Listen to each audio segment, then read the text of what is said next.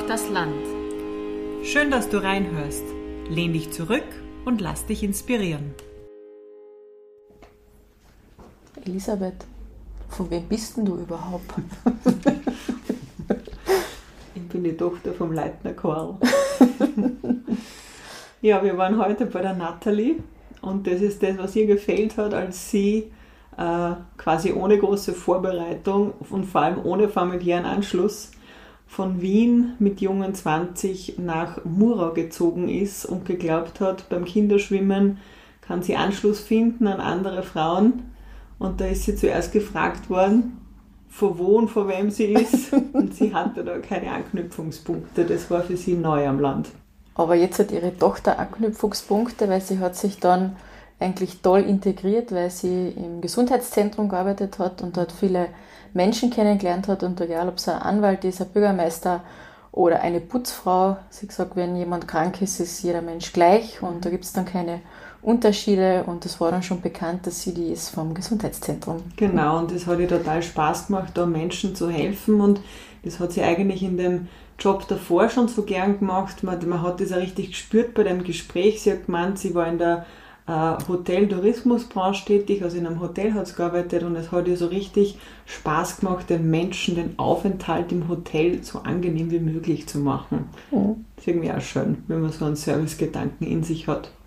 Und man diesen direkten Servicegedanken ähm, trägt sie eigentlich weiter jetzt in mhm. ihrer neuen Tätigkeit. Ähm, sie ist in der ähm, Regionalentwicklung genau. tätig in Murau, ist für 14 Gemeinden dort zuständig und sie begleitet Gemeinden, äh, macht Bürgerbeteiligungsprozesse und wie sie gesagt, sie nimmt äh, die Gemeinden an der Hand. Ja, und das hat sie sich irgendwie alles selber auch erarbeitet und irgendwie beibracht und man merkt, sie hat ein wirklich gutes Gespür für Menschen, das sie auch in dem Murauerinnen-Netzwerk ausleben kann.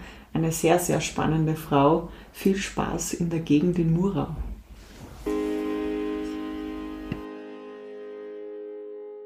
Dann freuen wir uns heute, dass wir in Murau sind. Man muss sagen, wir sind an einem sehr, sehr speziellen Ort äh, mit Blick auf den Ort, auf eine Burg und auch auf den Friedhof. Auf ein Schloss, es ist das Schloss Obermurau. Madonna, erster, erster Pokal am Schloss.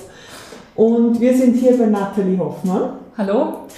Äh, wir starten den Podcast immer damit, dass wir unseren Hörerinnen und Hörern sagen, warum wir die Frauen, die wir interviewen, mutig finden. Ich kenne dich jetzt noch nicht so lange, aber in den Gesprächen, die ich mit dir hatte, habe ich gemerkt, dass du für das, was du tust, nämlich du bist aktuell im Regionalmanagement tätig, total brennst. Erst bei unserem Telefonat gestern hast du diesen Ort, wo du heute hinfährst, so lebendig beschrieben, dass ich wirklich Lust gekriegt habe, diesen Ort kennenzulernen und quasi so eine Lust quasi, äh, weiterzugeben äh, an andere Menschen, das finden wir ganz, ganz toll und mutig. Ähm, und wir haben auch gerade ganz kurz mit deinem Chef gesprochen und haben ihn gefragt, weil er hat auch gesagt, du bist eine mutige Frau. Und der hat uns verraten, die Nathalie traut sich Dinge ansprechen, die manchmal danach nicht unbedingt bequem sind. Und sowas ist immer mutig, das wissen wir. Danke, dass wir hier sein dürfen. Ja, danke, dass ihr ähm, mich ausgesucht habt. Ich war ja direkt geehrt, dass, dass das so spontan noch zustande gekommen ist, freut mich. Aber ich liebe spontane Termine. Das ist eine, ähm, ja. Eine weitere Korrektur neben dem Schloss muss ich noch machen. Es ist kein Friedhof. Wir, sind, wir, wir, wir arbeiten zwar in der Regionalentwicklung, sind nicht das Regionalmanagement. Das Regionalmanagement erstreckt sich über Murau und Murtal und wir sind ein äh, Verein für re regionale Entwicklung im mhm. Bezirk Murau. Und ähm, ja, ich brenne tatsächlich immer für die Sachen, die ich mache und ich mache das immer mit großer Begeisterung. Äh, ich finde es auch wichtig, Dinge anzusprechen. Wenn der Schuh drückt, dann muss man drüber sprechen. Es, es hilft einfach nichts, es wird nicht besser, nur wenn man es totschweigt. Mhm. Also dann kriegt man nur Blasen. Ja. es ist einfach, ja, wenn der Schuh drückt und man redet und man sagt es nicht, dann, dann ja, entstehen nur Blasen und die platzen auf und dann am Ende hat man eine offene Wunde. Also das ist, es, es macht das nicht besser, es totzuschweigen. Und es gibt einfach, glaube ich, wenn man in der Position ist, in der ich bequemerweise bin, ähm, ich, ich darf das unter Anführungszeichen, weil ich im Grunde kann ich niemandem was Schlechtes tun. Ich bin in einer völlig überparteilichen, unparteiischen Situation. Das macht es oft leichter zu vermitteln. Mhm. Also ähm, ich weiß, dass es zum Beispiel in meiner Arbeit oft viel, also da geht es viel um Kommunalpolitik und ähm, da muss man ein gewisses Gefühl mitbringen, ein gewisses Gespür mitbringen und halt verstehen, äh, wie, der, wie es im Ort zugeht, wie, wie der Ort strukturiert ist. Und deswegen, das ist auch das Erste, was ich mache, wenn ich mit meiner Arbeit beginne, wenn ich sage, ich möchte äh, in die Ortskernentwicklung oder in die Stadtkernentwicklung, ich will einmal ein Gespür für den Ort bekommen. Und je besser ich dieses Gefühl habe, desto leichter tue ich mir dann auch, die Dinge anzustoßen oder Impulse zu setzen. Und erfreulicherweise ist es jetzt auch immer so gewesen, wir haben dann immer ganz tolle, engagierte Leute mit an Bord bekommen, die das ehrenamtlich so vorangetrieben haben, dass, dass ich selber ins Staunen gekommen bin, wie, mit was für einem Engagement die Leute im Ort auch dabei sind und wie wichtig denen das ist, dass was weitergeht. Und jetzt habe ich viel zu weit ausgeholt. das passt schon so. Du hast gesagt, du bist spontan. Wir haben unsere äh, pinke Schachtel mit und du darfst eine Frage ziehen und diese beantworten. Normal machen wir das als Eisbecher. Aber ja, aber das haben wir gar nicht gebraucht. So. Welche war die größte und bedeutendste Entscheidung, die du treffen musstest? Oh, das ist jetzt aber, da wird es jetzt sehr privat, gell? Die größte und entscheid bedeutendste Entscheidung, die ich getroffen habe, war bestimmt die, ähm, dass, ich, dass ich ein Kind bekomme. Mhm. Ich habe mich als junge Frau als nie als Mutter gesehen. Ich hatte auch keinen Kinderwunsch. Also wenn ich das jetzt vergleichen kann, meine Schwester wusste schon seit immer, dass sie mal Kinder haben will. Und ich habe eigentlich das Gefühl gehabt, na, das ist für mich nichts. Und plötzlich war ich schwanger. Und äh, das war ein einschneidender Moment und als Frau habe ich mir schon die Frage gestellt, weil ich sehr jung noch war, ich war 20 Jahre, als ich erfahren habe, dass ich schwanger bin, äh, ob ich das will und ob ich das kann. Mhm. Und Erstaunlicherweise muss ich da meinem, dem Vater des Kindes und, und meinem ehemaligen Lebensgefährten ein, ein großes Danke auch aussprechen, der mir den Rücken so gestärkt hat und gesagt hat, zusammen, egal wie, schaffen wir das. Mhm. Und er hat recht behalten und auch wenn wir nicht mehr zusammen sind, äh, ist er einfach ein, sehr, ein toller Papa. Wir haben ein Wechselmodell, also er kümmert sich weiterhin genau gleich viel ums Kind wie zu dem Zeitpunkt, als wir zusammen waren. Und inzwischen haben wir eine, eine tolle junge Frau fast schon herangezogen. Wie alt ist sie? Die ist elf. Mhm. Und äh, ja, das hat mein Leben sehr entscheidend auch beeinflusst. Mhm. Wow. Haben wir schon zwei sehr lebhaft geschilderte äh, Bereiche deines Lebens zu hören bekommen. Ähm, vielleicht springen wir noch ein Stück weiter zurück äh, wir bitten die Frauen auch immer, dass sie quasi irgendwo am Anfang ihres Lebens anfangen zu erzählen, wobei du entscheidest, wo du starten möchtest. Und du erzählst, ob es linear ist oder nicht. Und wir quatschen dann einfach dazwischen und haken ein, äh, wo wir irgendwie weitere Fragen haben, mehr wissen wollen, wie auch immer. Okay. Äh, ja, also ich bin ja in Wien auf die Welt gekommen. Mhm. Mein Vater ist ein Österreicher, der in Deutschland aufgewachsen ist. Meine Mama ist Polin also geboren in Polen, inzwischen ist sie Österreicherin. Und ähm, die haben sich in Wien getroffen, weil mein Onkel mütterlicherseits zu dem Zeitpunkt schon dort gewohnt hat. Meine Mutter ist ganz frisch aus Polen nach Österreich gekommen und mein Vater war befreundet mit meinem Onkel. Ja, da haben sie sich kennengelernt und dann bin halt ich entstanden aus dieser Liebe, Liebesbeziehung. Meine Mama hat immer gesagt, das war Liebe auf den ersten Blick. Leider hat sie nicht für immer gehalten, aber das macht nichts. Aber es war eine sehr romantische Geschichte, zumindest hat sie es immer sehr romantisch erzählt. Und ähm, ja, ich bin aufgewachsen, ich habe einen klassischen, ganz klassischen, relativ langweiligen Werdegang, finde ich. Ich bin natürlich in den Kindergarten gegangen, in die Volksschule in Wien, durfte dort eine Integrationsklasse besuchen, was mich, glaube ich, äh, in der sozialen Kompetenz wirklich weit nach vorn gehauen hat, äh, weil ich sehr früh in meinem Leben erfahren durfte, dass egal welche Behinderung oder welche Beeinträchtigung ein Mensch hat, ähm, es trotzdem alles Menschen sind. Mhm.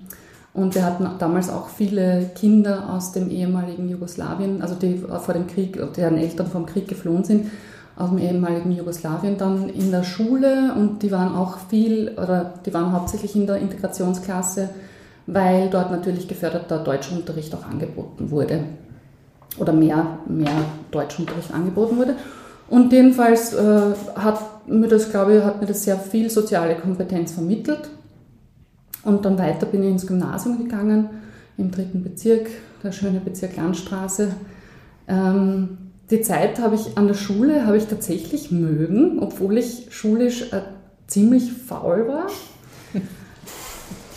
Also es war immer so, ich hatte in der Unterstufe einen rechten Ehrgeiz, gute Noten zu bekommen und bin dann aber draufgekommen, es bringt mir jetzt nicht wahnsinnig bringt mir nicht mehr, außer vielleicht ein Zehner am Jahresende, ähm, wenn ich gute Noten habe. Ähm, also kann ich auch weniger tun und mittelmäßige Noten haben und habe dafür mehr Freizeit. Und ja, das, hat sich dann recht durchgezogen bis zur Matura.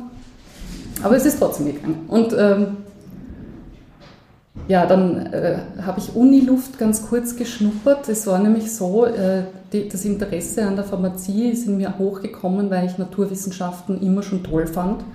Also Physik und Chemie und Biologie, das fand ich immer spannend. Äh, leider mathematisch war ich nie so bewandert, warum auch immer und äh, habe deswegen auch Praktika gemacht bei GL Pharma, beim großen Konzern, der äh, seinen Hauptsitz in Wien hatte und ich glaube jetzt nach Lammach gezogen ist, fix. Ähm, und das hat mir irgendwie taugt, das zu sehen, wie, wie das da funktioniert und habe dann Pharmazie angefangen, habe mich ein Jahr recht bemüht und bin dann draufgekommen, ah, also so theoretisch wie das abläuft, das bin nicht ich, ich kann damit also das hat mir nicht entsprochen, meinem Lernstil nicht entsprochen. Ich brauche halt irgendwas Praxisbezogenes und habe einfach aus eigentlich aus einem ziemlichen Zufall heraus, ich habe natürlich neben dem Studium gearbeitet und habe da geringfügig so gekellnert in einem, im Hotel Europa und Astoria in Wien und habe dann die Hoteldirektorin mal gefragt, ob ich nicht eine Ausbildung bei ihnen machen kann und die hat mich natürlich mit offenen Armen empfangen und hat gesagt, selbstverständlich. Und dann habe ich äh, hinten nach, nach meiner Matura und nach meinem Ausflug an die Uni, habe ich noch eine Lehre angefangen als Hotel- und Gastgewerbeassistentin. Mhm. Ähm, glücklicherweise hatte ich eine verkürzte Lehrzeit aufgrund der Matura, die ist mir angerechnet worden. Also ich musste nur zwei Jahre lernen und habe meine Lehrabschlussprüfung gemacht und äh, kurz darauf habe ich dann, oder zum Ende meiner Lehrzeit bin ich dann eben schwanger geworden. Mhm. Darf ich bevor die Schwangerschaft kommt mhm. einhaken? Wenn du sagst, in, in einem Hotel, also Hotel- und Gastgewerbe, ja, oder? genau. Ja, das ist doch eine Branche, wo irgendwie heute händeringend nach Menschen gesucht wird. Was war irgendwie das Tollste an diesem Job? Weil du hast ja quasi proaktiv gesagt, du willst hier was lernen. Warum bist du dorthin rein in diese Branche? Das super. Ich fand es immer schön. Ähm, ich habe einen sehr ausgeprägten Servicegedanken immer. Ich bin immer sehr service, serviceorientiert gewesen. Und ich fand es immer schön, wenn die Leute sich wohlgefühlt haben an einem Ort, an dem sie wirklich nur temporär sind. Also man verbringt ja eigentlich meistens nur kurze Zeit in einem Hotel, mhm. aber dann soll man sich doch irgendwie, dann soll das doch einladend sein, finde ich immer.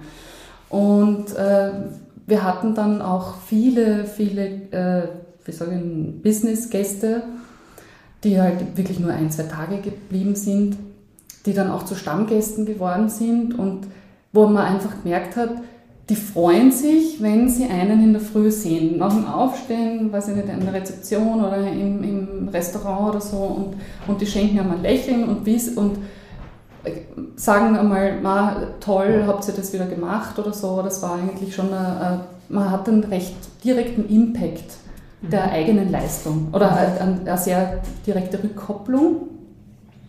Und das hat mir immer sehr gut gefallen.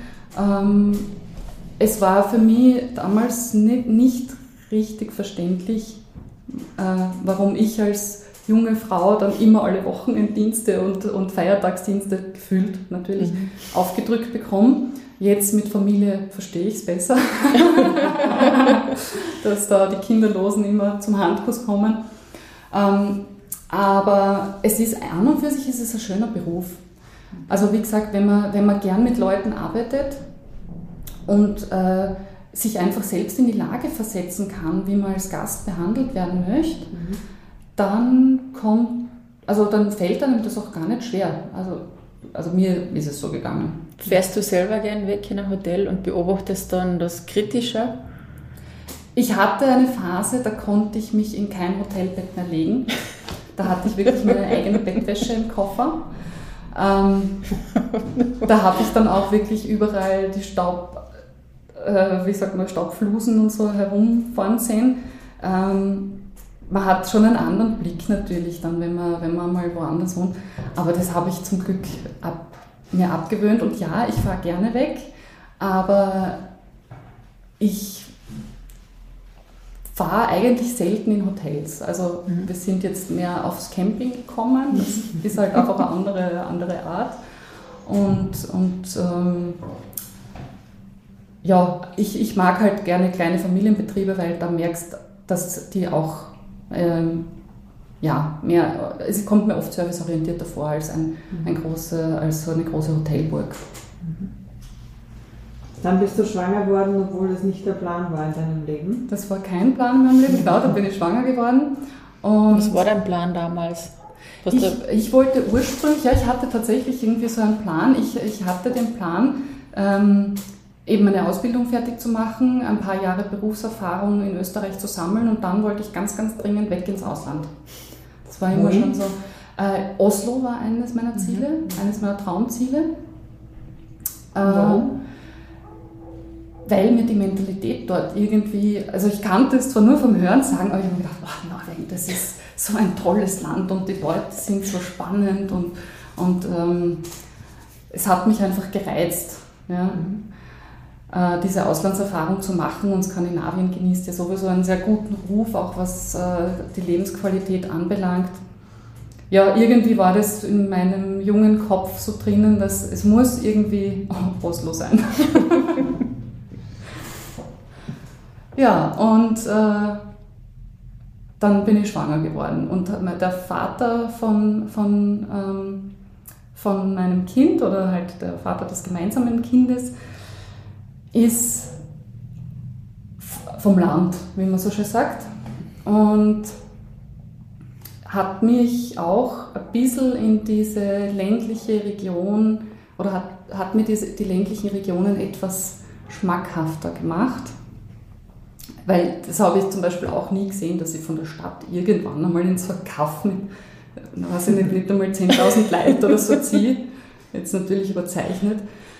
Ähm, aber ja, die, er hat mich dann dorthin also gezogen und, und, und verzahrt. verzahrt. Na gar nicht, das war eine ganz bewusste Entscheidung. Dass wir haben dann gesagt, naja, wenn, wenn unser kind, wir sehen uns, uns beide nicht in Wien mit einem Kind, und sehen das Kind nicht sozusagen in Wien aufwachsen in der Zukunft, sondern irgendwie wollen wir doch näher oder halt ein bisschen ja, höhere Lebensqualität zu geringeren Kosten, sagen wir so, wie es ist. Es ist ganz pragmatisch gewesen. Und wir haben uns einfach zuerst in, in seiner Heimat umgeschaut. Also der, er ist im Lungau aufgewachsen. Und zu dem Zeitpunkt war es aber tatsächlich so, dass wir weder Wohnung noch Jobs irgendwie zu dem Zeitpunkt jetzt so schnell gefunden hätten. Und wir haben den Radius dann einfach erweitert, den Suchradius. Und er hat gesagt, okay, jetzt vielleicht nicht noch weiter westlich, sondern wenn, dann eher wieder Richtung Osten, äh, so in meine, Richtung meine Heimat. Und tatsächlich ist es dann so gewesen, in Mura habe ich dann sofort eine Wohnung gefunden und er hat sofort einen Job gefunden. Mhm. Und als, die, als unsere Tochter dann ein halbes Jahr alt war, sind wir mit ihr nach Murau gezogen. Ja. So von 0 auf 100. Genau, wir, sind dann, wir haben dann einfach äh, einen Umzugsservice gebucht und haben die Wohnung in Wien gekündigt, danach sind Nachsendeauftrag gemacht und sind mit einem LKW und einem PKW dann nach Murau gekommen. Gut, der fordert auch schon mal viel Mut. ja, es war auch gar nicht einmal so einfach. Ich, wir kannten ja tatsächlich, ich glaube, eine Person, die da gelebt hat, mit die ich, die ich vorher schon kannte, äh, aus schulischen Kontakten, eben vom Kindsvater davor. Das war, dann ist auch eine Freundin geworden. Aber wenn man so gar nicht weiß, was auf einen zukommt, wenn man in, in so eine ländliche Region zieht, dann ist das schon spannend. Ja? Und auch äh, das ein oder andere Mal eine Herausforderung. Ich habe dann versucht, den Anschluss zu finden beim Babyschwimmen und bin dann kläglich gescheitert, weil alle Mütter haben sich ja schon gekannt und ich war wie ein Alien. Keiner kennt mich, keiner weiß, wo ich herkomme, keiner weiß, wer meine Eltern sind. Also das ist ja oft einmal mhm. so ja. äh, auch, auch eine, eine Frage so der Herkunft. So von wem bist du? Mhm. Ähm, den, die haben wir auch, die hat auch niemand gekannt. Also das war auch schon wieder ein bisschen spooky, glaube ich, damals für die Einheimischen. Aber es äh, hat sich dann schnell gebessert, als ich beruflich Fuß gefasst habe. Mhm. Ich habe dann nach einem Jahr beschlossen, dass ich ähm, wieder berufstätig sein möchte.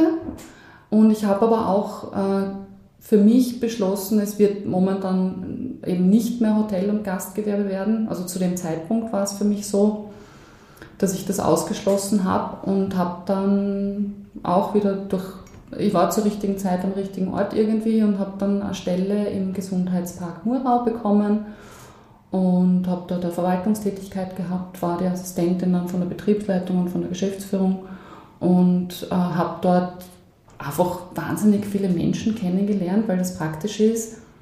Das ist ein Institut für physikalische Medizin und Rehabilitation oder das gibt es dort in diesem Gesundheitspark und ähm, ich habe dort eben auch dann an der Rezeption gesessen und Terminpläne gestaltet für eben Personen, die eine Physiotherapie brauchen oder die auch nur Massagen haben wollen. Und ich könnte schwören, die, ein Drittel von den Bezirkseinwohnern, die war schon einmal im Gesundheitsamt und, und die, die haben dann irgendwann einmal einen Termin für irgendwas braucht und ähm, dadurch lernt man einfach wahnsinnig viele Leute kennen. Mhm. Äh, nämlich auch, und das ist nämlich auch einmal eine ganz andere Situation, von einer sehr, sehr privaten Seite, weil die kommen ja mit Beschwerden. Also die haben entweder weh oder die, die fühlen sich nicht wohl oder wollen einfach einmal abschalten, wenn sie nur eine Massage wollen.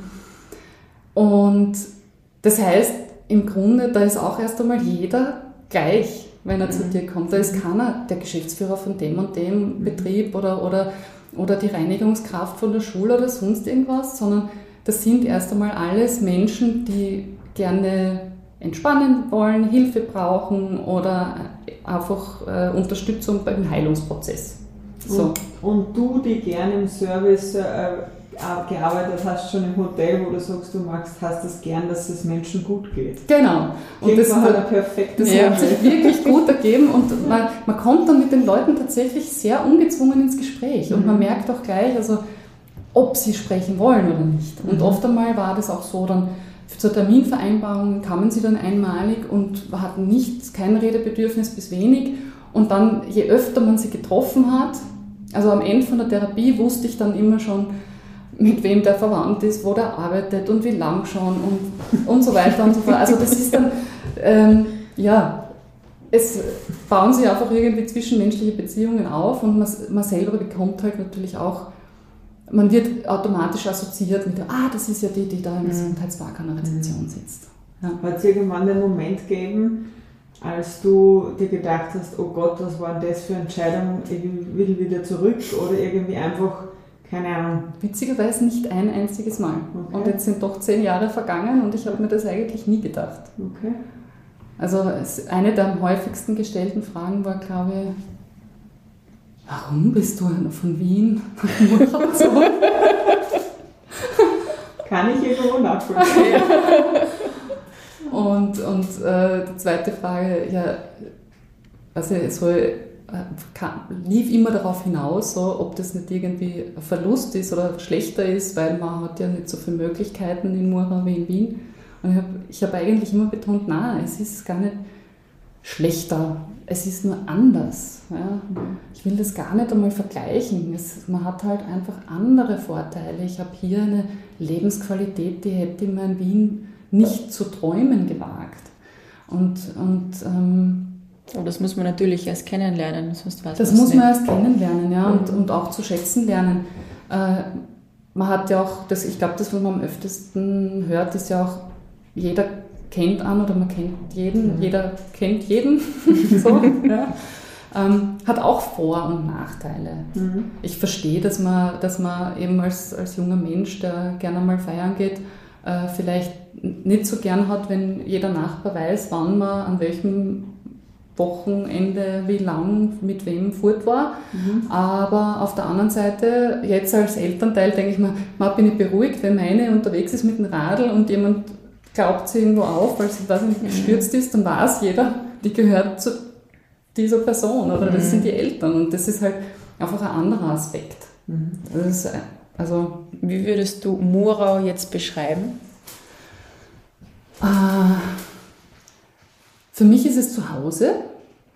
Also ich habe ein, ein, ich fühle mich sehr, sehr wohl. Das ist mit großem Wohlbefinden verbunden, äh, jetzt von der emotionalen Seite. Äh, wunderschön, wenn ich jetzt an die Stadtgemeinde Mura denke und mein Faible für Architektur hast du ja inzwischen auch schon erlebt und bekommen. Äh, einfach baukulturell wahnsinnig wertvoll und, und weil historisch gewachsen. Äh, auf der Bezirksebene noch viel schöner, weil die Landschaft, die der Bezirk bietet, ist für mich unvergleichlich. Also für mich hat das alles, mir gibt es einfach sehr, sehr viel. Die, die, die Natur, die Landschaft, die, die Berge, die, die, der Fluss und was ich nicht, also alles, was, was der Bezirk halt an Naturschätzen zu bieten hat. Ähm, traditionsbewusst und trotzdem irgendwie offen, wenn auch nicht immer sofort ersichtlich. Wie lange hat es dauert, dass du sagst, da habe ich mich dann auch als Murauerin oder hier wohl genug gefühlt, dass ich gesagt habe, jetzt bin ich hier daheim? Ah, das hat schon ein bisschen gedauert. Ich möchte behaupten, das hat bestimmt zwei, drei Jahre gebraucht. Ähm, das war das Gefühl, angekommen zu sein, war tatsächlich, wie mein Kind dann in den Kindergarten gekommen ist. Mhm. So zu dem Zeitpunkt. Da habe ich dann auch schon ein Jahr gearbeitet gehabt mhm. oder eineinhalb Jahre gearbeitet gehabt. Und das war so der Zeitpunkt, wo ich gesagt habe, okay, irgendwie jetzt ist es zu Hause, jetzt haben wir, ja, das war zu dem Zeitpunkt einfach so. Und noch, äh, glaube ich, ein, die entscheidende Frage, die sich, das habe ich, das war vielleicht wirklich so ein, ähm, ein Zeitpunkt, wo ich es dann gewusst habe auch, war die Trennung eben vom, äh, von, vom Vater des Kindes, als ich mich auch bewusst dazu entschieden habe zu bleiben. Mhm. Weil ich hätte ja genauso gut nach Wien zurückgehen können, mhm. weil es hätte mich jetzt, ähm, jetzt so persönlich, könnte ich sagen, oder es hätte mir jetzt nichts besonders gehalten. Ich bin ja nicht tief verwurzelt in der mhm. Region. Aber es war trotzdem dann eine bewusste Entscheidung, nein, ich bleibe da. Ist er auch geblieben? Er ist auch geblieben, ja. Okay. Und deswegen funktioniert unser Wechselmodell auch so gut, weil wir beide noch den Hauptwohnsitz in Murau haben. Wie funktioniert ein Wechselmodell mit, mit Kind? Äh, wir haben das von Anfang an so eingeführt. Äh, unsere Tochter bleibt immer eine Woche beim Papa und eine Woche bei mir. Mhm. Und die hat halt in jeder Wohnung ihr eigenes Zimmer und ihren Krempel und es hat sich ganz, ganz gut eingependelt.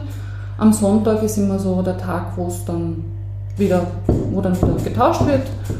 Und das von der Uhrzeit her sind wir da eh flexibel. Also wir springen auch füreinander ein, wenn einmal an einem Tag was ist oder an einem Abend oder mal, mal eine Verabredung hat oder so, das weiß ich nicht oder sei es eine Weihnachtsfeier von der Firma und dann ist, fällt das in die Woche, in der man eigentlich die Betreuungspflicht unter Anführungszeichen hat oder die Betreuung übernommen hat. Und das lösen wir eigentlich nach so hauptsächlich nach dem, wie wir es brauchen, aber eben dieses wöchentliche hat sich gut bewährt bei uns. Mhm.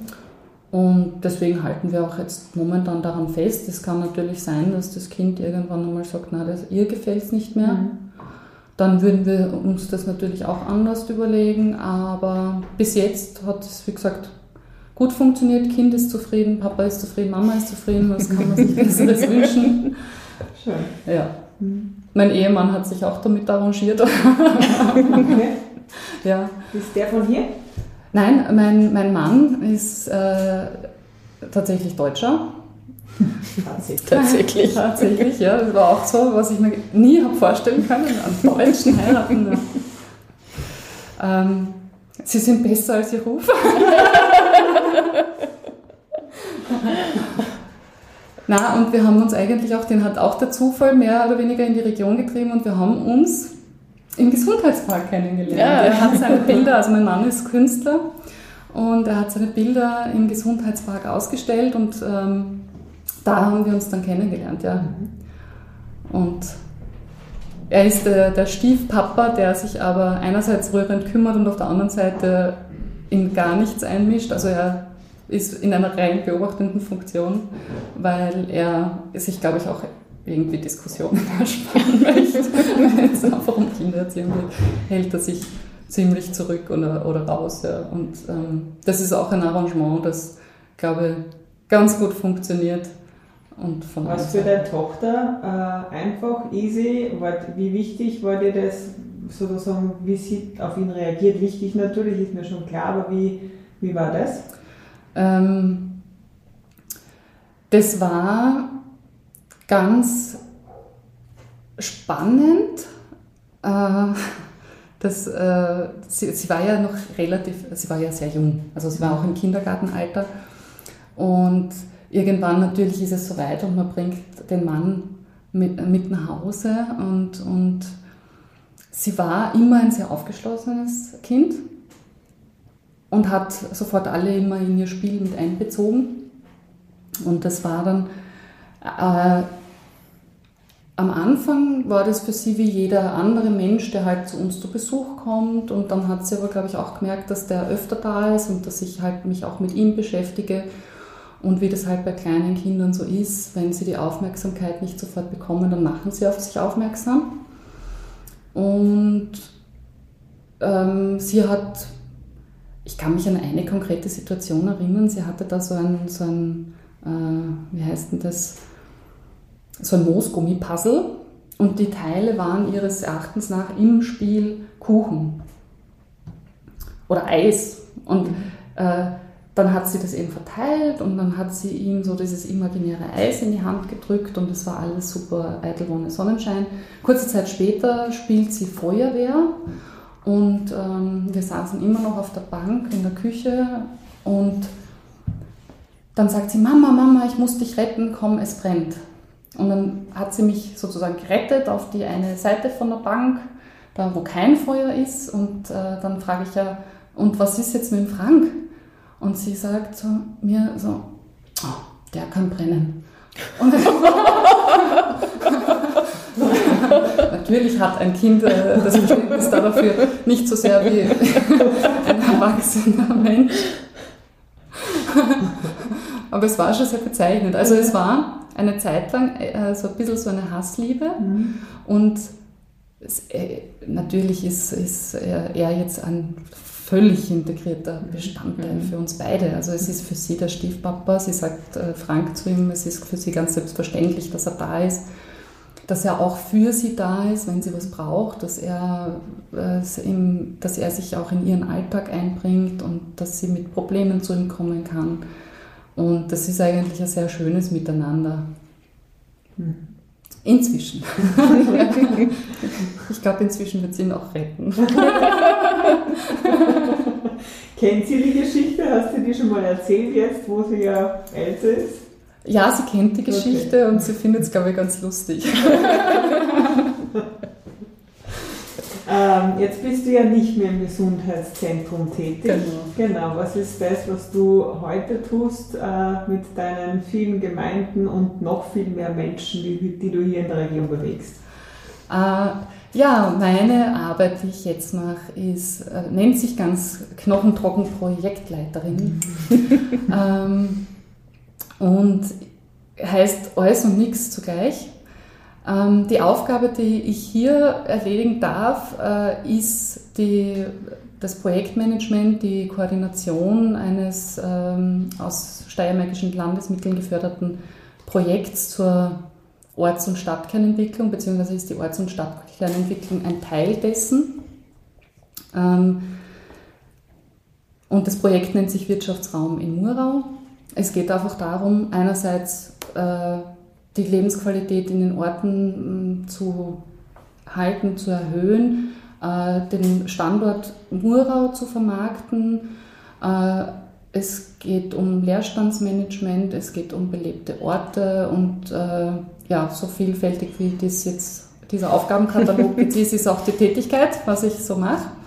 Ähm, momentan, weil du ja vorhin angesprochen mhm. hast, ich habe dir diesen Prozess jetzt so lebhaft beschrieben, äh, als Beispiel äh, ich war bis jetzt schon in jeder Gemeinde beim Bürgermeister oder der Bürgermeisterin vorstellig und habe einfach gefragt, eben, wo drückt der Schuh, wo tut es weh, wo greifen wir an, äh, worum geht es momentan, was sind die Dinge, die euch beschäftigen. Und in Mühlen jetzt ein konkretes Beispiel, weil das heute Abend eine Auftaktveranstaltung ist. Ähm, die hatten immer schon, oder die haben vor, ich glaube, 20 Jahren einmal so ein, ein Leitbild gemacht, das dem Bürgermeister irgendwie so ein bisschen ein Werkzeug war dessen, was, was für Ziele sie haben oder halt sich Ziele zu setzen und diese auch zu erreichen in kurzfristiger und langfristiger und mittelfristiger Hinsicht. Und das hat er als sehr hilfreich empfunden damals schon und das wollte er jetzt wieder. Und nachdem das natürlich etwas ist, dass man sich nicht im stillen Kämmerlein, also man kann das im stillen Kämmerlein ausarbeiten, äh, zielführend ist es aber meistens und vor allem nachhaltiger ist es, wenn man die Leute einbezieht, die es halt auch betrifft. Mhm. Das heißt, nicht über Leute reden, sondern mit den Leuten reden. Das ist, glaube ich, eh bei euch auch ein großes Motto. Sprich Bürgerbeteiligung. Sprich Bürgerbeteiligung, genau. Und daraufhin haben wir uns mit den Gemeinderätinnen und Gemeinderäten zusammengesetzt, haben getüftelt, wer könnte denn äh, treibende Kraft sozusagen sein für diesen Bürgerinnenbeteiligungsprozess und diese Menschen haben wir eingeladen und da hat sich ein großes äh, Koordinationsteam gebildet aus zwölf Personen. Also das ist für so eine kleine, unter Anführungszeichen kleine Gemeinde doch schon recht viel. Aber die sind wirklich mit großem Engagement dabei, was mich sehr freut. Und äh, heute Abend findet die äh, Auftaktveranstaltung statt, bei der wir erst einmal Ideen sammeln. Wir haben konkrete Themen ausgearbeitet gearbeitet. Also Landwirtschaft, Wirtschaft ist ein großes Thema. Dann Infrastruktur ist ein großes Thema. Und was musst du da konkret machen? Tust du inhaltlich arbeiten? Tust du. Genau, also äh, ja, was tue ich dort? Ja, genau, das ist immer die Frage. Ich, ich äh, organisiere viel, ich koordiniere, ich schaue, dass ich äh, immer den roten Faden behalte, mhm.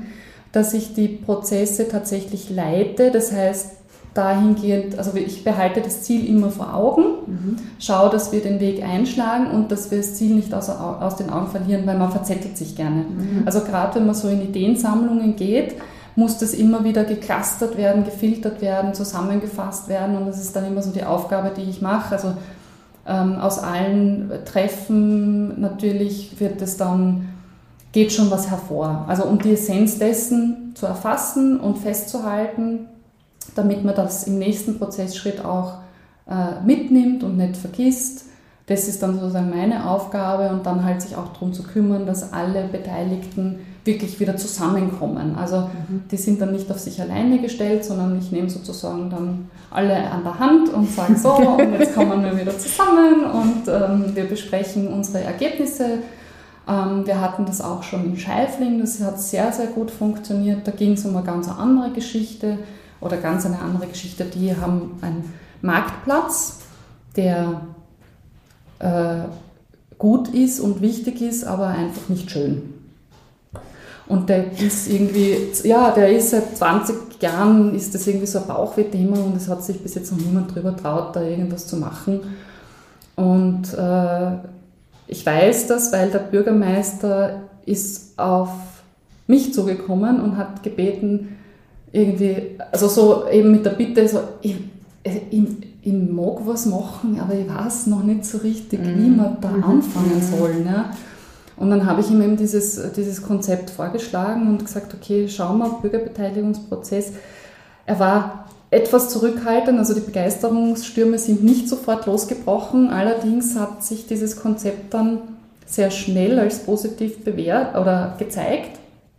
Und seitdem sind alle mit großem Elan dabei. Auch da gibt es ein Koordinationsteam, die das einfach ehrenamtlich weitertreiben. Also das sind, das sind auch, ähm, da ist äh, Hauseigentümerinnen sind da dabei, da, da ist ähm, eine Künstlerfamilie ist dabei, eine, dann auch natürlich Gemeinderätinnen und Gemeinderäte. Der Bürgermeister selber ist Teil des Teams und ähm, Inzwischen ist es schon so weit gediegen. Wir haben alle Wünsche sozusagen abgeklappert, hatten eine Umfrage, hatten äh, auch eine öffentliche Auftaktveranstaltung, haben Ideen gesammelt und das Ganze haben, wir jetzt wieder zusammengefasst, gefiltert, die Essenz daraus geholt und jetzt gehen wir in die Projektentwicklungsphase. Das heißt, ähm, mit Hilfe von Expertinnen und Experten, die wir uns äh, beiholen, haben wir am 6. Oktober wird es sein, äh, so Projektentwicklungsphase oder Start der Projektentwicklungsphase. Das heißt, mit Hilfe eines Verkehrsplaners werden wir uns dort die Verkehrssituation genauer anschauen, wie man die besser lösen kann, weil ähm, die Raumplanerin macht äh, gemeinsam mit den Koordinationsteammitgliedern dann die Grünraumgestaltung, ähm, die Vorsitzende der Ortsbildschutzkommission haben wir auch an Bord, weil wir haben da ein denkmalgeschütztes Gebäude, das irgendwie auch ein bisschen integriert gehört und das ähm, ist natürlich auch super, wenn man jetzt so jemanden fragen kann, wie kann man eine Transformation sozusagen bewerkstelligen, ohne mit dem Denkmalschutz über Querkreuz zu kommen, beziehungsweise wie wäre das machbar und umsetzbar. Ja, und dann äh, nimmt es immer konkretere Formen an. Ja, wie, viel, so, wie viele Gemeinden hast du jetzt über? Also insgesamt sind es 14 Gemeinden, alle Gemeinden im Bezirk Murau. Und eben wir machen, je nachdem, was bei der Gemeinde gerade anliegt, dann so entweder einen Prozess oder Auftragsarbeiten. Ähm, Machst du das alleine oder hast du da andere Kollegen auch noch, die die 14 Gemeinden betreuen? Die Betreuung selber mache ich alleine, okay. aber ich greife natürlich dann schon auf Dienstleister und okay. zurück. Ja, also wir haben in, in äh, Teufenbach ging es um eine ganz konkrete Platzgestaltung. Die hatten einfach wirklich sozusagen die grüne Wiese und da sollte ein Dorfplatz entstehen. Und das war natürlich dann diese Planungsleistung. Das ja. sind Dinge, die mhm. muss man natürlich beauftragen. Ja. Und ich, ja. Ähm, wie bist du vom, ähm, quasi vom Gesundheitswesen ja. dann in diese Position gekommen? Hast du spezielle Ausbildungen gemacht oder bist reingesprungen und das Learning by Doing? Weil ich denke mal, wenn ich ja. da jetzt zuhöre als Zuhörerin, das klingt fast so, wie wenn wir ja. zwei irgendwie über genau. das reden würden, da sind ganz viele Fachbegriffe gefallen und und und. Mhm. Ja. Aber du, hast, du kommst ja gar nicht aus der Branche. Wie? Ja, das ist zu, Zufall.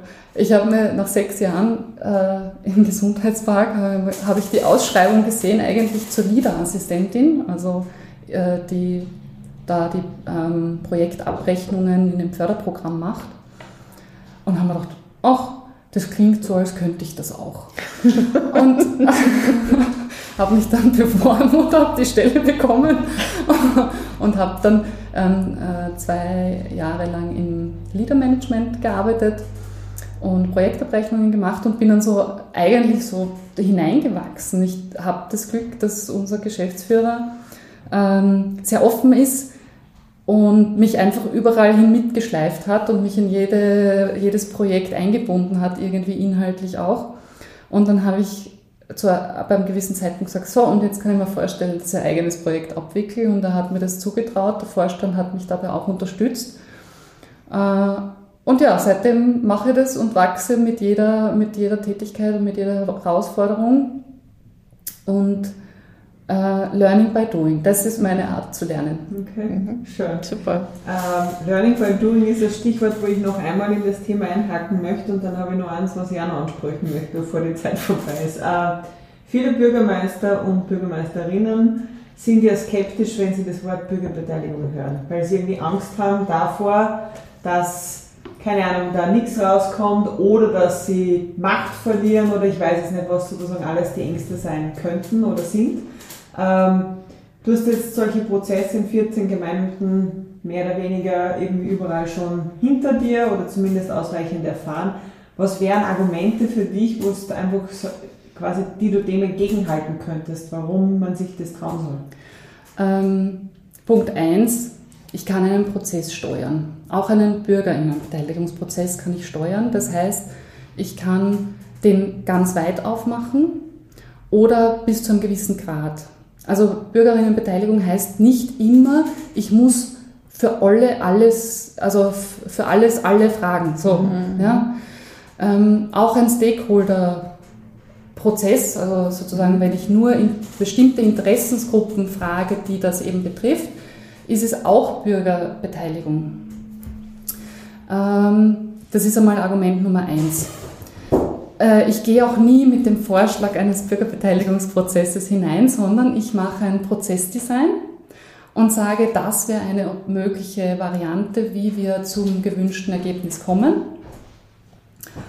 Und das Wort Bürger Beteiligung fällt dann meistens erst ganz zum Schluss. Und Aha. die Erfahrung hat auch gezeigt, dass eigentlich einem Bürgermeister oder einer Bürgermeisterin nichts Besseres passieren kann, weil die eine ganz, ganz breite Basis und Unterstützung dann kriegen. Natürlich müssen sie sich gewissen Diskussionen stellen, ähm, aber das ist ja auch ihre Funktion. Also das müssen sie ja sowieso. Ja, und das werden ja, ja auch dann und, Sachen ähm, transparent, oder? Also genau, es wird dann nicht genau. in der genau. Gemeindestube beschlossen, sondern es wird breit diskutiert. Das meine ich. Also es, äh, sie kriegen dann meistens viel mehr Unterstützung, mhm. wie wenn sie äh, die Menschen, die im Ort sind, äh, vor vollendete Tatsachen stellen. Mhm. Und ich würde sagen, das ist eigentlich der Mehrwert daraus. Hat es für die in den Beteiligungen immer so ein großes Aha gegeben, wo du dachtest, okay, das Ähm, meistens erst viel, viel später. Mhm. Also wenn man merkt, man hat so was angestoßen oder wenn man das Gefühl hatte, es, man hat jetzt zwar diesen Prozess beendet, aber es ist jetzt kein greifbares Resultat entstanden oder noch nicht da. Aber oft einmal schwelt dann etwas und braucht nur sozusagen den richtigen Moment und dann poppt es wieder auf und dann entsteht was ganz Neues, mhm. aber es wäre vermutlich nicht entstanden, wenn man das vorher nicht zum Thema gehabt hätte. Mhm. Ja, also ein ganz banales Beispiel in der Gemeinde St. Georgen am Kreisberg. Die Bürgermeisterin ist äh, auch eine, eine sehr engagierte Person und die hat sich wahnsinnig lang auch damit auseinandergesetzt. In dem Ortsteil St. Ruprecht ist die Volksschule geschlossen worden. Das war 2014. Und seitdem war das im Grunde ein Leerstand. Es war das Dachgeschoss, ist glaube ich genutzt durch die Landjugend und durch die Musikkapelle, wenn ich mich nicht ganz täusche, aber es ist halt doch noch ein Keller und ein Erdgeschoss und es ist viel Fläche und eigentlich wenig Nutzen für die Gemeinde. Ähm, und dort haben wir ganz schlicht und ergreifend äh, was Simples gemacht. Wir haben, ein, äh, wir haben nonkonform gebeten, einen Stakeholder-Workshop abzuhalten. Wir haben dann zum Bürgerinnenabend geladen und dort Ideen gesammelt, das äh, dann am nächsten Tag, also das war ganz intensiv, auf zwei Tage komprimiert und haben dann Varianten erarbeitet. Drei Varianten insgesamt, was damit passieren kann. Und das war jetzt einmal, dann war das irgendwie erst einmal erledigt. Das meine ich auch mit die Bürgerbeteiligung, das heißt nicht immer alle mhm. wegen allem fragen. Ähm, und damit war vorerst das getan und es lag ein paar Wochen, Monate, ich habe immer wieder mal nachgefragt, ob sich da was entwickelt hat, ob es eine Entscheidung gibt, in welche Richtung die Gemeinde gehen will. Und es war einfach noch nicht so weit. Und siehe da, letztes Jahr, nein, Blödsinn, nicht letztes Jahr, heuer sogar war das, ähm, hat sich eine neue Funktion gefunden. Und plötzlich ist der Kindergarten dort untergebracht, wo sie schon im anderen Ortsteil zubauen wollten, Mhm. ja, einen Neubau machen wollten. Aber jetzt hat diese ehemalige Schule, die ja völlig von der Infrastruktur alles bietet, was auch ein Kindergarten braucht, Mhm. mit großen Gruppenräumen und, und, und äh, Sanitäranlagen und der bietet alles Mhm. und es ist mit fast, mit eigentlich null Aufwand Mhm. oder wenig Aufwand dann einfach der erweiterte Kindergarten geworden. Und das ist auch eine Entwicklung, die ich sage, ähm, aus diesen Varianten eben, die Varianten waren, es bleibt öffentlich, es wird teilveräußert oder es wird ganz veräußert. Ganz simpel runtergebrochen. Und ich habe aber schon gemerkt, die Tendenz geht tatsächlich zum Gemeindeeigen, eigen, zur gemeindeeigenen Mhm. Nutzung. Mhm. Und dass man eben nicht noch zusätzlich jetzt was baut in einem anderen Ortsteil, Ja. finde ich zum Beispiel eine sehr positive Entwicklung. Mhm. Gibt es auch so ähm, Projekte, wo Gemeinden miteinander zusammenarbeiten? So interkommunale Projekte? Ähm, grundsätzlich ist, ist es sowieso ein interkommunales Projekt. Es gibt ähm, eben über die Website wirtschaftsregionmurau.at werden äh, über Gemeindegrenzen hinweg äh, Gewerbeflächen angeboten und da, da findet man sozusagen die gesamten Angebote dann in, in Richtung Betriebsflächen, Gewerbeflächen. Ähm, und das Standortmarketing ist definitiv interkommunal, also das geht dann wirklich über alle Gemeinden und auch immer im Einklang mit, mit dem Regionalmanagement, weil die haben natürlich auch ein Interesse, dass, dass diese äh, Standortentwicklungen interkommunal passieren. Mhm. Genau, und äh, ich glaube, dass ich jetzt noch, also dass es jetzt derweil noch ein Schritt zu früh ist. Also ich habe jetzt angefangen, einfach in den Gemeinden zu arbeiten und ich glaube, dass wenn die dann sozusagen eine Idee bekommen darüber, wie man sich zumindest, also wenn die Entwicklung im eigenen Ort angestoßen ist und läuft, dann kann man sich um einen nächsten weiteren Schritt kümmern. Ich mag nur ganz schnell ein Thema ansprechen, Mhm. weil wir haben fast keine Zeit mehr. Äh, Du hast mir vorgestern geholfen beim anderen Projekt, nämlich ein Projekt, wo es um äh, Frauen-Empowerment geht, indem du das in dein Netzwerk gestreut hast. Du bist bei den Murauerinnen dabei. Äh, und da wollte ich noch ganz kurz wissen, also ich habe irgendwie so reingelesen, starke Frauen in der Region. Warum bist du dabei? Was machen die und äh, warum ist das so wichtig? Die Murauerinnen sind tatsächlich auch über ein Projekt der Holzweg Murau entstanden. Es gab 2018, wenn ich mich recht erinnere, einen Frauencall des Landes Steiermark. Die, der, äh, das Ressort, glaube ich, von Herrn Schickhofer damals hat aufgerufen, man möge Frauenprojekte einreichen. Und es gab dann natürlich ein begrenztes Budget, aber ich glaube, es war eine Million Euro für die gesamte Steiermark. Und meine Kollegin, die Gunilla Plank, die das ähm, die eh schon immer sehr viel in diese Richtung gearbeitet hat und auch äh, aktuell arbeitet, hat sich dann ein Projekt ausgedacht und eingereicht und auch prompt den Zuschlag bekommen und ähm, hat es zwei Jahre eben projektmäßig abgewickelt. Und aus diesem Projekt heraus ist der Verein Murauerinnen entstanden. Ähm, und in Wirklichkeit dient uns der Verein oder mir in erster Linie wirklich als für, genau für diese Dinge, ja, Mhm. als Netzwerk. Ich brauche jemanden, ich frage die Gruppe. Mhm. Ja, wer kann mir das anbieten oder wer kennt jemanden, der Wie das viele seid kann? ihr?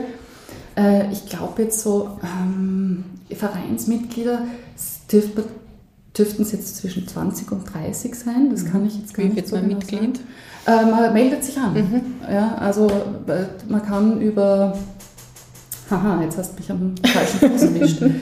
äh, Aber es gibt eine Facebook-Gruppe. es gibt eine Ja. Facebook-Gruppe, genau. Und ich glaube, da kommt man dann auch auf die, auf die Website. Ähm, einfach Mitgliedsformular ausfüllen, Mitgliedsbeitrag einzahlen und schon ist man dabei. Und ähm, ja, wir tauschen uns halt regelmäßig aus, tauschen News aus, tauschen Initiativen aus. Und die Gunilla als Obfrau ist auch diejenige, die weiterhin Veranstaltungen plant und durchführt. Und die hat jetzt eben gerade gestern ähm, das Vornstehen und Reden-Thema gehabt, also Frauen, die ähm, sich trauen, ja, auch im Sinne mutige Frauen, beziehungsweise was es braucht, um wirklich einmal nach vorn zu gehen und vorn zu stehen und zu reden. Ja, also ein spannendes Netzwerk, alle Murauerinnen, alle Menschen mit Mura-Bezug sind herzlich willkommen. Wir freuen uns natürlich auch über Männer, die sich engagieren wollen für, für Themen ähm, zur Gleichstellung. Und ja, ich kann nur sagen, auf jeden Fall ein gelungenes Projekt und ich bin ganz gespannt, was sich noch ergibt. Habt ihr so im Jahr eine spezielle Agenda oder Themen, die sich dann durchziehen? Äh, tatsächlich ist es eher so, was, äh, also die Gonilla hat immer ja. eine Agenda, ja, mhm. also so gewisse Fixpunkte im Jahr, gerade was Vorträge und, und Fortbildungen und Treffen, Netzwerktreffen anbelangt. Ähm, und dann auch oft einmal ganz spontan. Was daherkommt, das passt. Also wir haben jetzt auch mal einen Murauerinnen-Brunch gehabt, der war auf, äh, auf der Burg Rotenfels, äh, Schloss äh, Schlosscafé oder nicht Café im Schloss oder so oder auf der Burg, wie auch immer. Café im Garten heißt das genau. ja, wunderschön, kann ich nur empfehlen. Und äh, als nächstes treffen wir uns bei der Familie Wernig auf dem Campingplatz am Badesee. Mhm. Und das wird das nächste Brunch und dann eben reden wir über solche Dinge wie was, was liegt an. Und ähm, ich glaube, momentan ist es so, dass ein Kunstprojekt im Entstehen ist. Mhm. Warum sind Netzwerke für Frauen wichtig? Ich glaube jetzt einfach mal, dass es so ist für dich, sonst wärst du nicht dabei. Also ja.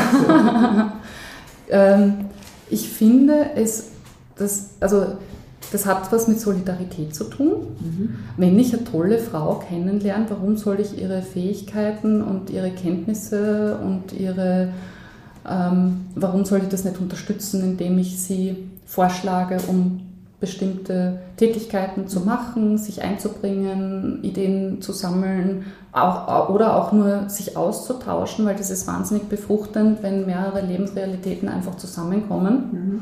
Man lernt viel voneinander und ich glaube, nur so können wir, also wenn wir Hand in Hand gehen und im Schulterschluss zueinander stehen, ähm, dann können wir auch gemeinsam dieses System, das halt schon sehr festgefahren ist, auch langsam und stetig ändern. Ich bin keine Revoluzerin, aber ich bin schon eine, die der Meinung ist, es muss sich was verändern, weil Veränderung ist Leben und das Leben ist Veränderung. Das gehört dazu. Das ist fast schon ein schöner Schlusssatz. Genau. Aber wir beenden unseren äh, Podcast immer mit einem Wordrap. Also ich beginne ein paar Zeilen und bitte dich, diese zu vervollständigen. Geheimnisse habe ich vor. Niemandem. Frauen müssen mutiger werden. Mhm. Meine Mutter sagt über mich, dass ich anstrengend bin. Bei diesem Lied beginne ich zu tanzen. Oh. Oh, das ist schwierig. Wir haben eine Playlist. Don't ja. Stop Me Now wahrscheinlich. Ja, super. Da haben wir schon drauf, oder? Kann sein. Ja. ähm, und dein Lebensmotto lautet? Scheiße nix.